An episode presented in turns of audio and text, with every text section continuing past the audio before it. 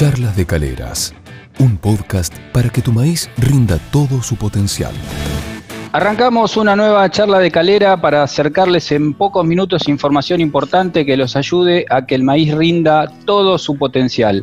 Hoy estamos en contacto con Agustín Marteloto, responsable del área de desarrollo de mercado en Decalp, para hablar sobre los beneficios de sembrar maíz tardío y cuáles son las soluciones que pueden aportar desde Bayer. Hola Agustín, espero que estés bien. Contanos por qué hoy es una muy buena alternativa implantar maíz en noviembre y diciembre en la Argentina. Hola Sergio, buen día y gracias por la invitación. Mira, el maíz tardío en Argentina ya está como una práctica muy establecida, ¿no es cierto? Hace varios años, entre el 55 y el 60% del área maicera argentina se hacen siembras tardías. Y, esto tiene varias razones, pero en, líneas generales se, logran muy buena estabilidad, a pesar que los potenciales no son tan altos, pero eh, en campañas concretas como esta, donde los precios vienen acompañando muy bien y un arranque de primavera muy seca, estamos viendo que, las ventajas de la siembra de maíz tardío probablemente se mantengan y, vamos a ver muy, muy buenas performances este año, es la expectativa. Agustín, y sabemos que ustedes en ECAL tienen un, amplio trabajo en el desarrollo de la genética.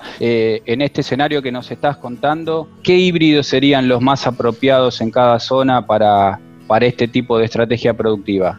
Es importante entender que los ambientes que se exploran en, siembras tardías eh, son distintos a los de temprano y eso es, muy evidente en algunos factores. La presión de enfermedades como tizón y mal de río cuarto son mayores y los materiales están mucho más expuestos. Y, para estas dos cuestiones concretas, la, genética cumple un rol clave, ¿no es cierto? El portfolio de Cal en lo que es resistencia a mal de recuerdo tiene muchísimos años de, evidencia de excelente respuesta y los productos que hoy tenemos en el portfolio con, en, su respuesta a tición también son, son sobresalientes.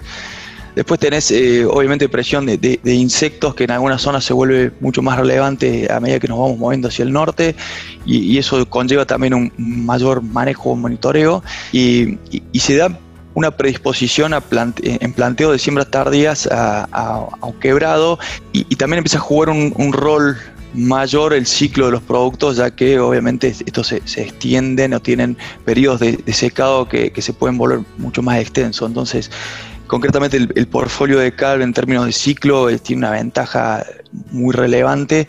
Eh, hoy tenemos productos que, estamos posicionados para maíz eh, tardío con, mucha fuerza, 7210, que es un producto archiconocido en, en, el ambiente, súper estable, con, muy buena respuesta, y, y productos un poco más nuevos como el 7227 con un balance, de perfil defensivo muy balanceado, con buena potencial, y el 7330, que es, que es un producto que ha sido lanzamiento con, con excelente potencial y de los mejores perfiles defensivos que tienen hoy los productos de Calv, eh, y un, un, excelente comportamiento de caña, lo que es, que es quebrado eh, concretamente. Agustín, y, con estos híbridos, eh, ¿qué otras herramientas tecnológicas pueden encontrar los productores a disposición para decidir el mejor manejo para cada uno? Mira, del área de desarrollo venimos trabajando hace muchos años con respuestas a densidad de nitrógeno y fecha de siembra y, la complejidad de, procesar toda esta información y volcarla en una práctica para un productor concreto, eh, la verdad que siempre un desafío, ¿no?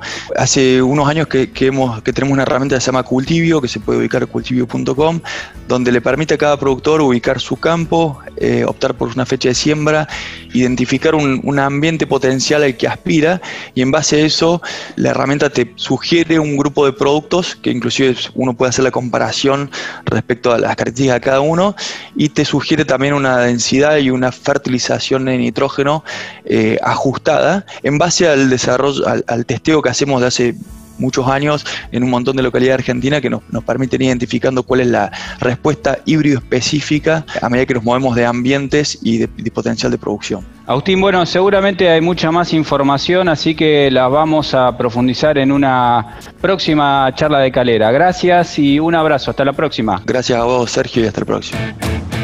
Esto fue Charlas de Caleras, un podcast para que tu maíz rinda todo su potencial.